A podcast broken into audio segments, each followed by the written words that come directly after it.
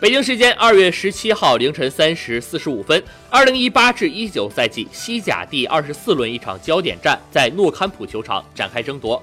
巴塞罗那主场一比零力克巴拉多利德，梅西点球破门后射失点球，苏萨雷斯多次浪费机会，巴萨终结连平后暂以七分领跑。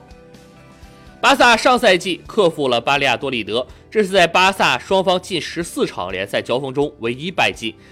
其余十三场十胜三平，巴萨近十一个联赛主场对阵巴拉多利德取得了五胜三平。巴拉多利德上一次联赛客胜巴萨还是在一九九七年。双方联赛历史交锋八十五场，巴萨五十五胜十六平十四负占据上风，其中客场二十一胜十平十二负。波阿滕、登贝莱、阿莱里亚、阿尔巴和维尔马伦轮换出场。皮克成为了巴萨历史上第三位西甲出场得到三百场后卫球员。巴萨开场后控制比赛，巴拉多利德收缩防守应对，梅西传球，博阿滕禁区右侧低射被没收，而后登贝莱禁区左侧十二码处射门也被封挡挡出。巴拉多利德偶有反击，但是瓜迪奥拉禁区右侧射高，此后的比赛陷入僵局。巴萨围攻对手，但是并未创造出得分机会。